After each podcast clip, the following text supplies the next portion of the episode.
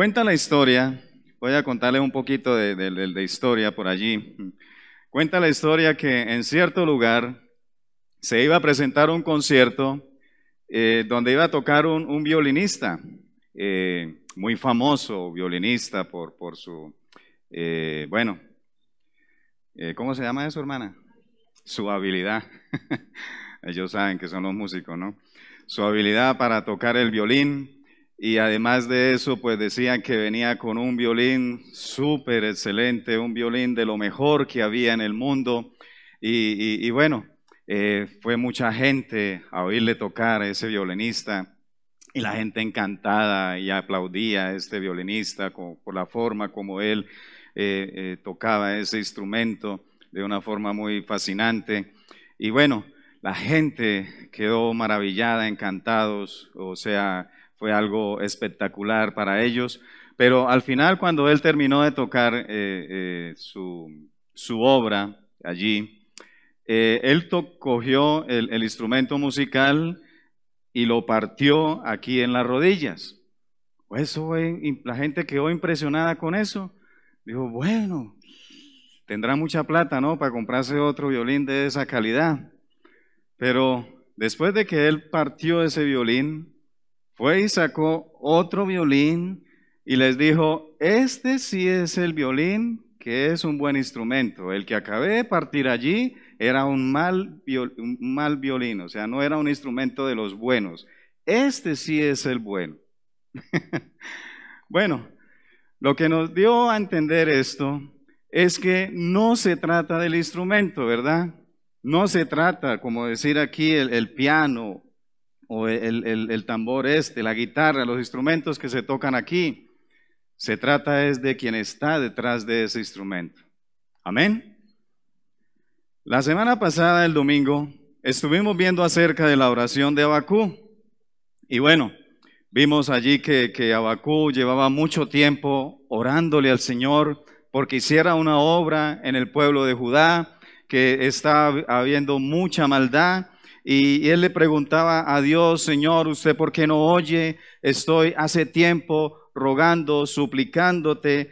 Y es interesante que Abacú le pregunta a Dios, ¿por qué le permite a él ver iniquidad, le permite ver maldad, violencia delante de él todos los días? Abacú estaba muy incómodo con la situación que estaba sucediendo allí en el pueblo de Judá. Y bueno, no es para menos. Porque la maldad trae incomodidad, ¿verdad? La maldad trae tristeza, trae dolor. Muchas personas pierden esperanza. Y el contexto de todo esto es que Israel era un pueblo que Dios había tomado de entre todas las naciones del mundo como un instrumento para Él, para su gloria, para que el resto del mundo le conociera a Él a través del pueblo de Israel. Y hoy vamos a ver la respuesta de Dios. Esa respuesta de Dios causa asombro y además de eso, Dios le dice a Bakú, ve. Y él estaba cansado de mirar. él ya no quería ver maldad. Le estaba diciendo a Dios, Señor, haz una obra, acaba con esta maldad. Pero Dios le dice a Bakú, ve y lo invita a, observar detenidamente cuál es ese instrumento que Dios va a usar y de dónde, el lugar donde Él va a tomar ese instrumento. Vayamos allí a Abacú capítulo 1, versículos del 5 al 11. Abacú capítulo 1, versículos del 5 al 11. Dice ahí de la siguiente manera, mirad entre las naciones y ved, y asombraos porque haré una obra en vuestros días que aun cuando se os contare, no la creeréis. Porque he aquí, yo levanto a los caldeos, nación cruel y presurosa, que camina por la anchura de la tierra para poseer las moradas ajenas. Formidable es y terrible. De ella misma procede su justicia y su dignidad. Sus caballos serán más ligeros que leopardos y más feroces que lobos nocturnos. Y sus jinetes se multiplicarán, vendrán de lejos sus jinetes y volarán como águilas que se apresuran a devorar. Toda ella vendrá a la presa, el terror va delante de ella y recogerá cautivos como arena. Escarnecerá a los reyes y de los príncipes hará burla, se reirá de toda fortaleza y levantará terraplén y la tomará. Luego pasará como el huracán y ofenderá atribuyendo su fuerza a su Dios. Oremos, Padre. Yo quiero pedirte, Señor, que, que seas tú hablando nuestras vidas, que tu Espíritu Santo sea usando tu palabra, Señor. Padre, ayúdame. Ayúdame a dar el mensaje que tú tienes para nosotros, para tu iglesia para todo aquel, Señor, que está oyendo esta transmisión, Padre Santo. Ruego, Dios, para que tu nombre sea glorificado en medio de todo esto, Padre. Gracias te doy, Señor, en el nombre de tu Hijo. Amén y amén. Muy bien, iglesia, el contexto, como les venía diciendo, es que el pueblo de Israel era una nación que Dios había escogido para mostrar su gloria al resto del mundo. Para ellos, pero ¿qué sucedía? Ellos no estaban cumpliendo con ese deber, no estaban cumpliendo con ese propósito, estaban siendo desobedientes a la palabra de Dios. Y Dios había tenido mucha paciencia con ellos, al igual que con todo el resto de las naciones, había tenido mucha paciencia, pero Dios tenía que llegar el momento en que había que exhortarlos para que volvieran a Él y para eso habría que castigarlos. El castigo era precisamente lo que Abacú estaba pidiéndole a Dios. Pero en primer lugar, lo que vamos a ver en esta mañana, aquí en base a, nuestro texto que acabamos de leer, en primer lugar es que vamos a ver es el lugar donde Dios obra. El lugar donde Dios obra. Y bueno, Dios manda a Bakú a mirar a las naciones. ¿sí? Él estaba pidiendo que Dios hiciera una obra con su pueblo, con su nación. Y le dice a Bakú, mira a las naciones. Dios manda a Bakú a mirar detenidamente las naciones. ¿Qué es lo que sucede? Para el pueblo de Israel, las naciones, el resto de las naciones del mundo, para ellos significaba el pueblo impío. Era donde estaban las personas malas, la gente de segunda, la gente perversa. Ellos, Israel, eran los amados de Dios, era el pueblo escogido de Dios. Israel tenía el templo, tenía los sacrificios por lo cual llegaban allí en el templo a la presencia de Dios, tenían la ciudad de David y tenían todo lo que representaba para ellos ser el pueblo elegido por Dios. Hermanos, y podemos mirar nosotros, así como Abacú, como Dios le dijo a Abacú, mira las naciones, que para ellos representaban la maldad, la perversidad, gente que a Dios no los escogió. Y nosotros podemos enfocar nuestra vista y mirar hacia nuestro alrededor, mirar en el mundo que nos rodea y podemos ver que hay mucha maldad. Hay mucha maldad en este mundo. Y cada vez se vive incrementando esa maldad. Hay violencia, hay asesinatos, hay violaciones, hay toda clase de barbaridades que, que, que, que, salen día a día. La mamá mata a su bebé, como escuché en estos días. El hijo mata a su papá. Tantas cosas que suceden a nuestro alrededor. El mundo está lleno de maldad. Y es que la Biblia dice en Primera de Juan capítulo 5 versículo 19, Primera de Juan 5 19 dice, sabemos que somos de Dios y el mundo entero está bajo el maligno. El mundo entero está bajo el maligno. Satanás tiene dominio sobre este mundo y él se, se encarga de mantener la gente lejos de Dios. Él se encarga, se encarga, perdón, de entretener a las personas enfocados en otras cosas, enfocados en sí mismo, enfocados en las cosas materiales, en los placeres de esta vida y mantenerlos de, las, de, Dios, tapándole los ojos, vendándoles para que no le resplandezca el evangelio a las personas de este mundo. En 2 de Corintios capítulo 4, versículo 4 dice, en los cuales el Dios de ese siglo cegó el entendimiento de los incrédulos para que no le resplandezca la luz del evangelio de la gloria de Cristo, el cual es la imagen de Dios. Bien, Satanás tiene dominio sobre este mundo. El mundo entero está bajo, bajo ese dominio. Pero esto no quiere decir, hermanos, que Él gobierne el mundo completamente. Él no lo está gobernando completamente, porque Dios sigue siendo soberano. Por encima de todo, Dios sigue siendo soberano. Dios en su infinita sabiduría, Él ha permitido que Satanás opere en este mundo dentro de unos límites que Dios le ha puesto. De esos límites Satanás no puede pasar si Dios no lo permite. Cuando la Biblia dice que Satanás tiene poder sobre el mundo, debemos recordar que Él tiene dominio sobre los incrédulos. Gracias a Cristo, querido hermano, que has creído en Él y que ahora tienes una salvación segura en Él. Gracias a Él, el creyente ha sido librado ha sido trasladado de ese reino de las tinieblas, del dominio de Satanás, al reino de su amado Hijo. Allí en Colosenses capítulo 1, versículo 13, Colosenses 1.13 dice, el cual nos ha librado de la potestad de las tinieblas y trasladado al reino de su amado Hijo. El creyente ya no está bajo la potestad de Satanás. Gloria a Dios por eso.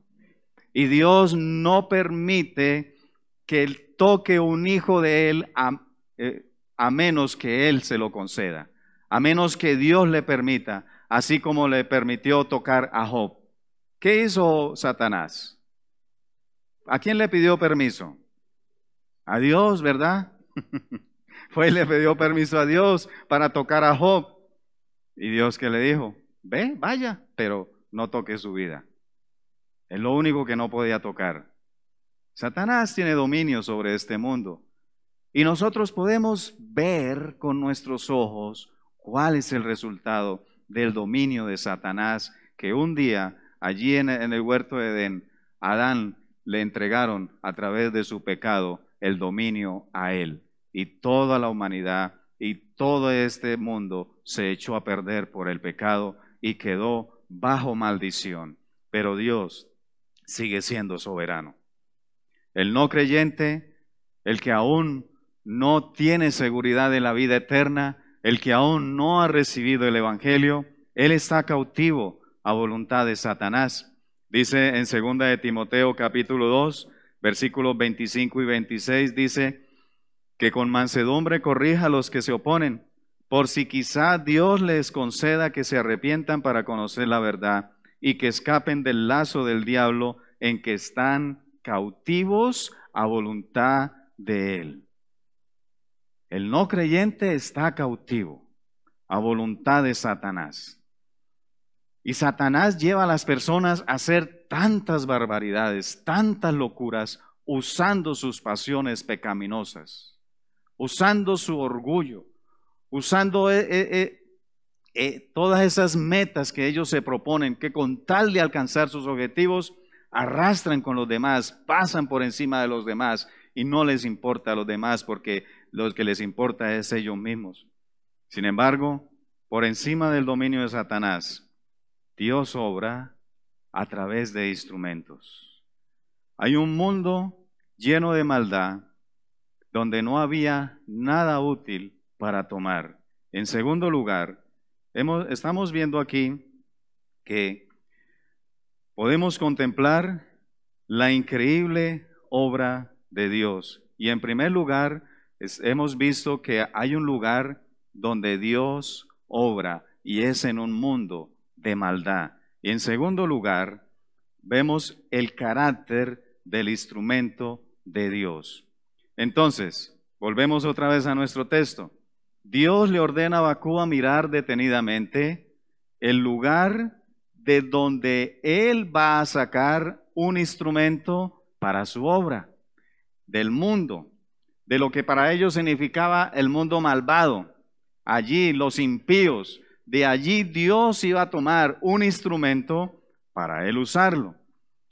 Y bueno, cualquier persona, cuando va quizás a, un almacén o, más específicamente allí al mercado de segunda, no sé si ustedes han ido, yo he ido, no sé si ustedes han ido a ese lugar a comprar cosas de segunda, ¿sí?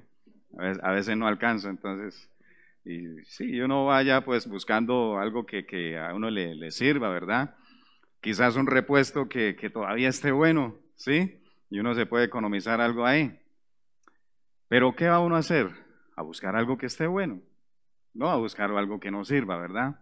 Algo dañado, algo que ya simplemente es pachatarra. Cualquier persona va a lugar a eso, es a buscar algo que le sirva, no a comprar algo que no le sirva. Pero Dios toma lo que no sirve, lo más malvado, lo más dañado de este mundo, para usarlo como un instrumento para Él. Dice en Abacú capítulo 1, versículo 6, dice, porque he aquí, yo levanto a los caldeos, nación cruel y presurosa, que camina por la anchura de la tierra para poseer las moradas ajenas. Dios toma una nación cruel y presurosa, le dice a Abacú, mira, ved y asombraos, porque haré una obra que ni aun si se la contare no la vas a creer. Yo voy a levantar a los caldeos, esa nación violenta, cruel y presurosa. Y es que no era para menos, porque el carácter de los caldeos, aquí nosotros lo vemos la descripción completa en nuestro pasaje de hoy. ¿Qué, ¿Cómo eran ellos? Y es que era una nación cruel y presurosa, dice el versículo 6. Quiere decir una nación feroz, dominada por sus impulsos violentos. Ellos cometerían cualquier acción terrible sin pensarlo dos veces. Eso es lo que significa. No se pondrían a pensar, bueno, ¿será que lo hago? ¿Será que no lo hago? No, se le vino a la mente y vamos a hacerlo de una. Así era esta nación. También en el versículo 7 dice allí que era una nación arrogante. En el versículo 7 dice, formidable es y terrible. De ella misma procede su justicia y su dignidad de ella misma procede su justicia y su dignidad. Ellos no tenían otra ley aparte que sí mismo. No tenían más ley sino la de sí mismo. Eso es cruel. No sé ustedes, yo tuve la experiencia de estar pagando allí en, la cárcel una condena, pero allí en el patio, la ley que rige es la ley de sí mismo la ley de los presos. No es la ley ni siquiera del INPE, ni siquiera la ley de los gobiernos. Es la ley de los presos la que rige allí dentro.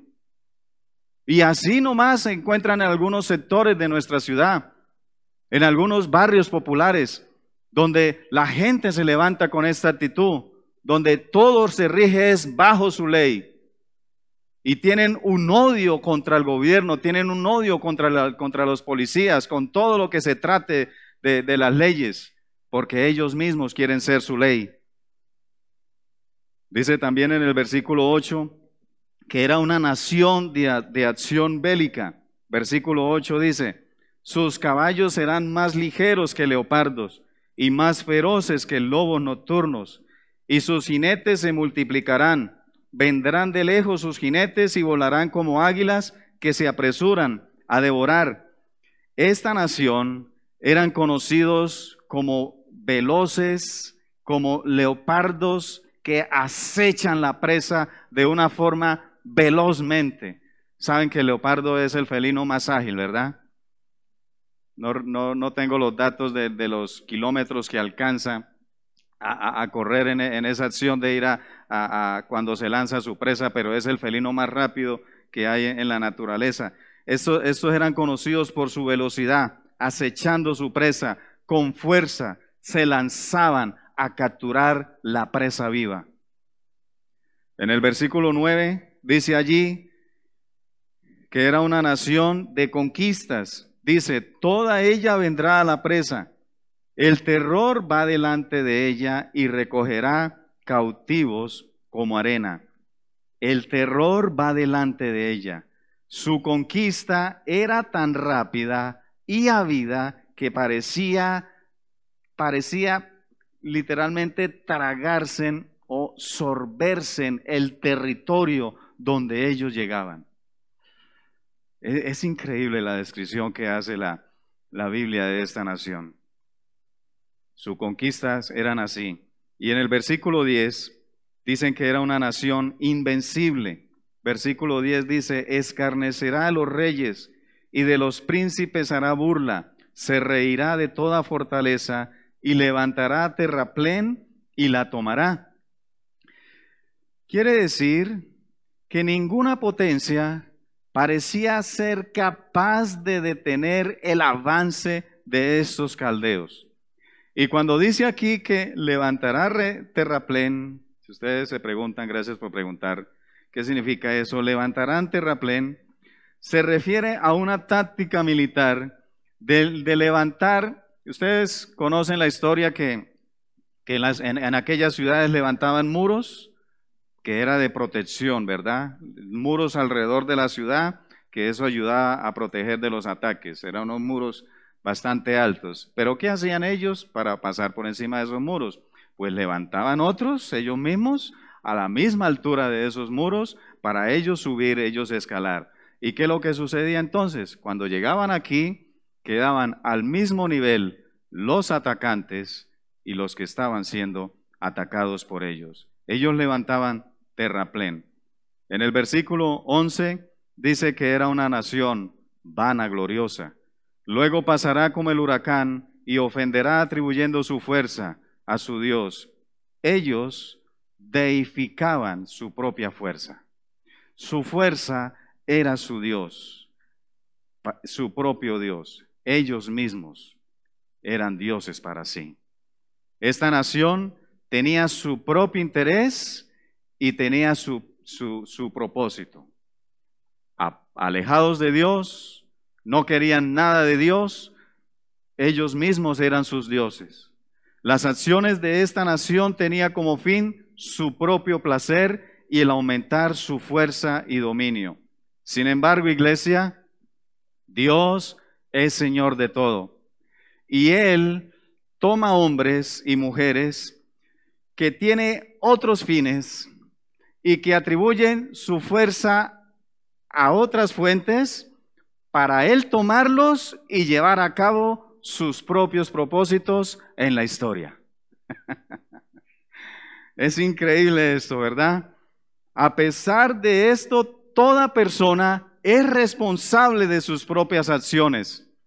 Todos nosotros somos responsables de las malas acciones que hacemos. Pero Dios usa a las personas de acuerdo a estas acciones para sus propios propósitos. Ahí tenemos el ejemplo de Judas. Judas fue una persona que entregó a Jesús, traicionó a Jesús. Y Dios es soberano y Él usa la maldad de los hombres para sus propios propósitos. Entonces, ¿por qué va a condenar? Se preguntan algunos. ¿Por qué Dios condena si sabe que nosotros íbamos a hacer algo malo y además de eso Dios lo va a usar para sus, propios propósitos. Quizás dirá Judas allí en el, en el día del juicio, hará este reclamo, ¿por qué me vas a juzgar? Pero si Judas no hubiera traicionado a Jesús y lo hubiera entregado, entonces Jesús no había sido muerto y no hubiera habido redención por nuestros pecados, ¿verdad? Esa es la lógica. Entonces al final hizo un bien, al final sirvió de instrumento para Dios, sirvió de instrumento para entregar a Jesús y así Jesús fue muerto y ahora nosotros podemos ser salvos a través de su muerte, ¿verdad? Sin embargo, Dios sabía de antemano que Judas iba a ser rebelde. Él lo sabía de antemano. Dios no lo obligó ni tampoco lo empujó a hacer eso. Dios sabía de antemano que Judas iba a ser rebelde y que nunca iba a creer en Jesús, a pesar de que él fue uno de los doce y que tuvo todas las oportunidades para creer en Jesús como su Salvador. Pero Dios usó estas acciones para el propósito de entregar a Jesús por nosotros. Lo usó para eso, para entregarlo a los soldados. Y luego usó a los soldados de Roma para que esos soldados llevaran eh, a cabo la ejecución, la muerte de Jesús. Y así, a través de su muerte, nosotros podemos llegar a ser salvos, perdonados de nuestros pecados. Contemplar la increíble obra de Dios. Podemos ver la obra tan grande y tan maravillosa que Dios hizo a través de, de Jesucristo y usando algunos instrumentos a su alrededor. Dios sigue siendo justo y Él sigue siendo bueno. El mundo es injusto y el mundo es malvado. Miremos el carácter de las personas. Segunda de Timoteo capítulo 3.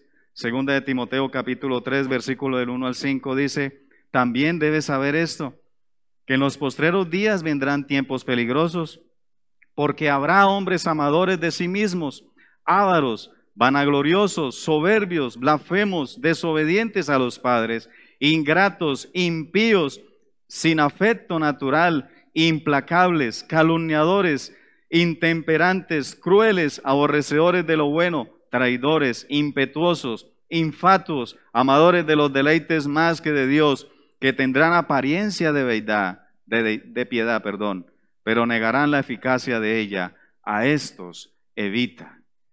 Hay una lista de descripciones allí y a lo último dicen que algunos tendrán apariencia de piedad.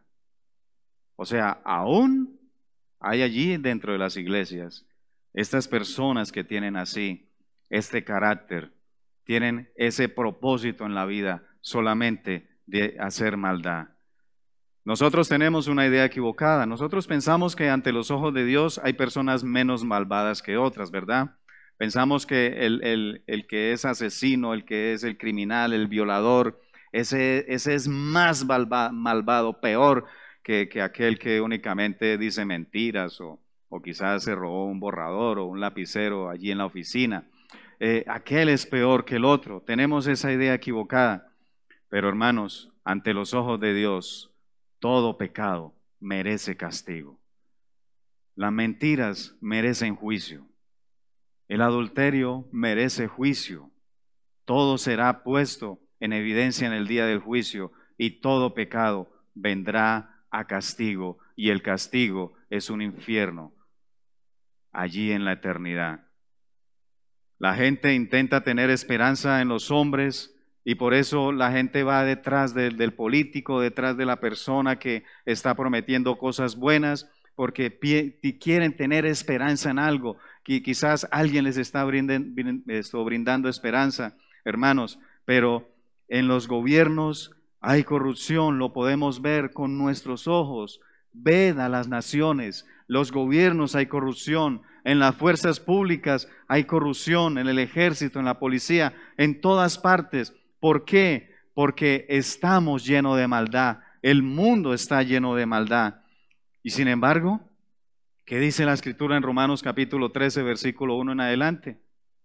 Dice, sométase toda persona a las autoridades superiores, porque no hay autoridad sino de parte de Dios, y las que hay por Dios han sido establecidas. ¿De qué está hablando aquí? De los gobiernos, ¿verdad? Mire lo que sigue diciendo, de modo que quien se opone a la autoridad, a lo establecido por Dios resiste, y los que resisten acarrea condenación para sí mismos, porque los magistrados no están para infundir temor al que hace el bien, sino al malo. ¿Quieres pues no, no temer a la autoridad? Haz lo bueno y tendrás alabanza de ella, porque es servidor de Dios para tu bien. Pero si hace lo malo, teme, porque no en vano lleva la espada, pues es, ¿qué? Es servidor de Dios, vengador para castigar al que hace lo malo. Wow. Aquello que tanto la gente odia y hoy en día se está incrementando, ¿verdad? Odio contra la policía, odio contra, contra las fuerzas públicas, ¿verdad? Y bueno, es cierto, Allí también, en sus corazones, hay maldad en ellos. Como, como en todos nosotros, hay maldad. Pero esos son instrumentos de Dios para mantener un orden en la sociedad. No hay, si nosotros miramos a nuestro alrededor, miramos hacia las naciones, miramos el, donde Dios puede tomar un instrumento que sea perfecto, bueno, para Él usarlo, no hay un instrumento en, en este mundo de maldad. Todos hemos sido malvados. En Romanos capítulo 3, versículo 9 al 12 dice que pues somos nosotros mejores que ellos, decía Pablo, eh, refiriéndose a, ellos como israelitas y, los gentiles, diciendo, ¿somos nosotros mejores que ellos? En ninguna manera, porque ya hemos acusado tanto a judíos como a gentiles que todos están bajo pecado. Como está escrito, no hay justo ni aun uno, no hay quien entienda, no hay quien busque a Dios, todos se desviaron, aún se hicieron inútiles, no hay quien haga lo bueno, no hay ni siquiera uno. Y esta palabra inútil que está ahí significa en el griego ser perverso, indigno, depravado. Así estamos calificados todos.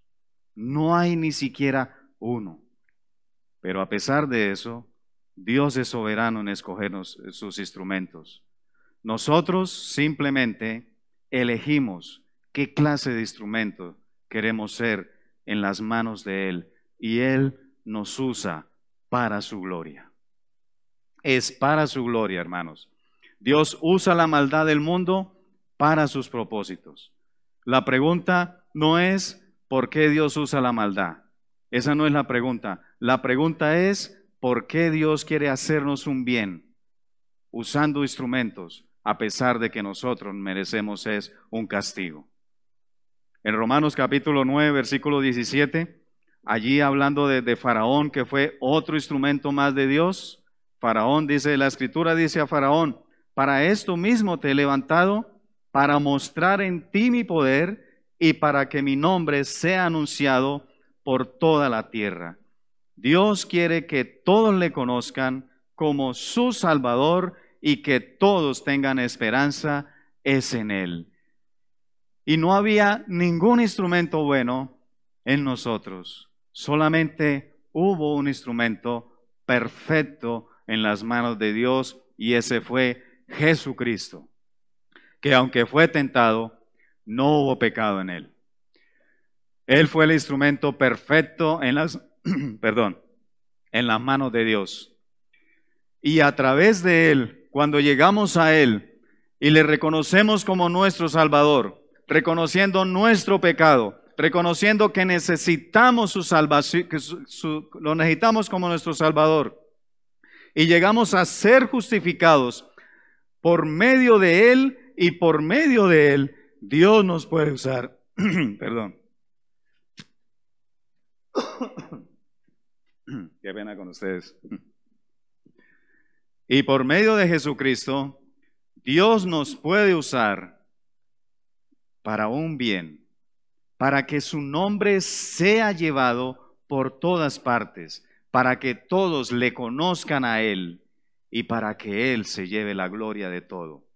Así como el violinista usó un instrumento malo y todo mundo lo aplaudía y bravo, qué buen músico y qué buen instrumento, pero después se dieron cuenta que el instrumento no era bueno, era el músico. Dios es el quien se lleva toda la gloria. Es Él el que está detrás de todo lo que sucede a nuestro alrededor, hermanos. No nos afanemos cuando suceden cosas que no entendemos. No te afanes. Sigue adelante, sigue confiando en Dios. En tercer lugar, tenemos que Dios obra en ti y a través de ti. Dios usó a Israel. Como hemos visto, Dios amó a Israel no porque fuera el mejor pueblo. Todo lo contrario, Israel era el más pequeño, era el más insignificante de todos. Simplemente Dios amó y escogió un pueblo pecador. Dios había apartado a Israel para su propósito especial y para un uso especial. En Deuteronomio capítulo 7, versículo del 7 al 8, dice, hablando del pueblo de Israel, dice, no por ser vosotros más que todos los pueblos, os ha querido Jehová y os ha escogido, pues vosotros eras el más insignificante de todos los pueblos sino por cuanto Jehová os amó y quiso guardar el juramento que juró a vuestros padres, os ha sacado Jehová con mano poderosa y os ha rescatado de servidumbre de la mano de Faraón, rey de Egipto. Dios escogió un pueblo para así mostrar su misericordia para con ellos y para mostrar por ellos su gloria y su bondad.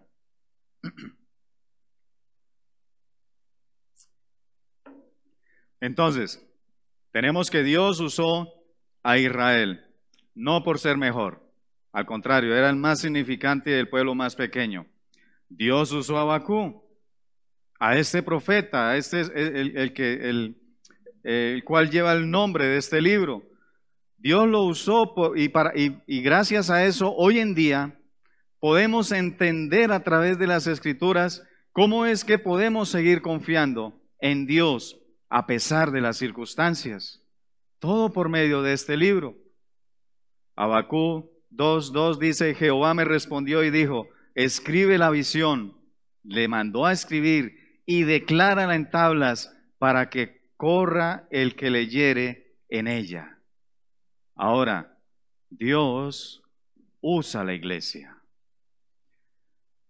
De la misma manera como Dios usó a Israel, siendo ellos los más insignificantes y los más pequeños. Los amó simplemente porque los amó. Los usó para mostrar su gloria a las naciones. Así Dios usa la iglesia. En Primera de Corintios capítulo 1, versículo 26 al 29 dice, hablando de que lo que nosotros somos, dice, pues mirad hermanos, vuestra vocación, que no sois muchos sabios según la carne ni muchos poderosos, ni muchos nobles, sino que lo necio del mundo escogió Dios para avergonzar a los sabios, y lo débil del mundo escogió Dios para avergonzar a lo fuerte. Y lo vil del mundo y lo menospreciado escogió Dios, y lo que no es, para deshacer lo que es, a fin de que qué? De que nadie se jacte en su presencia. ¿Por qué? Porque la gloria es de Dios. Nadie se puede jactar en su presencia. Sea lo que hagamos, sea lo que seamos, es porque Dios lo ha permitido y porque Dios nos usa como usando aquel violín barato. Así es como Dios nos usa a nosotros. Dios nos amó no por ser mejores que otros, pues estábamos todos en la misma condición delante de Dios. Nos salvó y quiere mostrar a través de nosotros su gracia y su bondad. En Efesios capítulo 2, versículo del 1 al 7 dice, y Él os dio vida a vosotros cuando estabais muertos en vuestros delitos y pecados. Estábamos muertos en nuestros delitos y pecados. Dice, en los cuales anduvisteis en otro tiempo, siguiendo la carne, la, perdón, la corriente de este mundo conforme al príncipe de la potestad del aire, el espíritu que ahora opera, opera en los hijos de desobediencia entre los cuales también todos nosotros vivimos en otro tiempo en los deseos de nuestra carne, haciendo la voluntad de la carne y los pensamientos. Y éramos por naturaleza hijos de ira, lo mismo que quién, que los demás. Pero Dios, ahora viene, pero Dios, que es rico en misericordia, por su gran amor con que nos amó, aun estando nosotros muertos en pecado, nos dio vida juntamente con Cristo, por gracia sois salvos. Y juntamente con Él nos resucitó, y asimismo nos hizo sentar en lugares celestiales con Cristo Jesús. ¿Para qué? Para mostrar en los siglos venideros las abundantes riquezas de su gracia y su bondad para con nosotros en Cristo Jesús. Ese es el propósito, hermano, por el cual tú has sido salvo. Dios obra a través de la iglesia para que el mundo incrédulo no te conozcan a ti, sino que le conozcan a Él a través de ti. Hermanos, o querido amigo o amiga que me estás escuchando y que aún no has creído en Cristo como tu Salvador. Hay dos, hay dos clases de, de, de instrumento delante de Dios. Aquellos que son usados para traerle un bien a los demás, para que su evangelio corra como es la iglesia. Pero hay otros que son usados como, este, como esta nación de los caldeos, que son usados por su maldad para castigar a los demás. Pero al final de cuentas, los caldeos serán destruidos. Dios los, bajos, los, los iba a juzgar también. Asimismo será con todas aquellas personas que resisten creer en Jesucristo como su Salvador. Al final serán castigados. Yo le invito para que no sigas en ese rumbo, sino que ven a Cristo, cree en Él, porque Él te ha mirado para salvarte. Entonces, hermanos, debemos mirar cómo está la iglesia. ¿Cómo estamos nosotros, queridos hermanos? ¿Estamos siendo desobedientes a la palabra de Dios?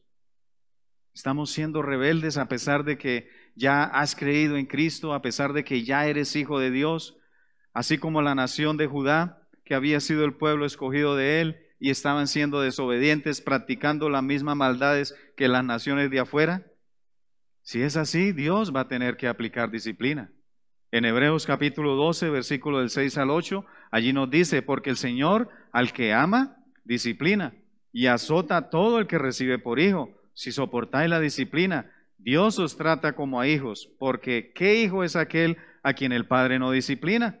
Pero si se os deja sin disciplina, de cual todos han sido participantes, entonces sois bastardos y no hijos. Hermanos, si realmente eres hijo de Dios, Dios obrará en ti con corrección. Obrará en ti para corregirte, para arreglar lo que aún falta por arreglar, para enderezar tus pasos y también obra a través de ti para anunciar su nombre a los demás, para que los demás conozcan a Dios a través de ti. Todo lo que somos y lo que hacemos es porque Dios lo permite. Como conclusión, hermanos, la maldad del mundo, lo que sucede a nuestro alrededor, tantas cosas horribles, no significa que Dios esté cruzado de brazos sin hacer nada. Él no está así. Él está haciendo una obra. Y una obra que asombra a algunos y muchos no la creen porque no ven a Dios detrás de todo lo que está sucediendo. Dios está obrando aún en lo que no entendemos. Dios está obrando todo el tiempo en ti para que también pueda obrar a través de ti. La pregunta es en esta mañana, ¿qué clase de instrumento eres? Amén. Vamos a orar. Señor, gracias te doy, Padre, por tu palabra. Gracias te doy, Señor mío, porque a pesar de lo que de lo que éramos, Señor, a pesar de lo que hemos hecho. Has hecho una obra grande y maravillosa, Señor, a través de tu Hijo, y es de traernos la salvación, Padre Santo. Es de llegar a ser justificados, y más que eso, Dios, llegar a ser instrumento útil en tus manos para expandir tu palabra, para, para que todos te conozcan a ti, Señor. Te pido, Padre, por aquellas personas que aún no han reconocido esto, Padre Santo, para que ellos puedan ser trasladados del dominio de Satanás al reino de tu amado Hijo, Padre Santo. Señor, te doy muchísimas gracias, Padre, en el nombre de tu Hijo, Dios. Amén y amén.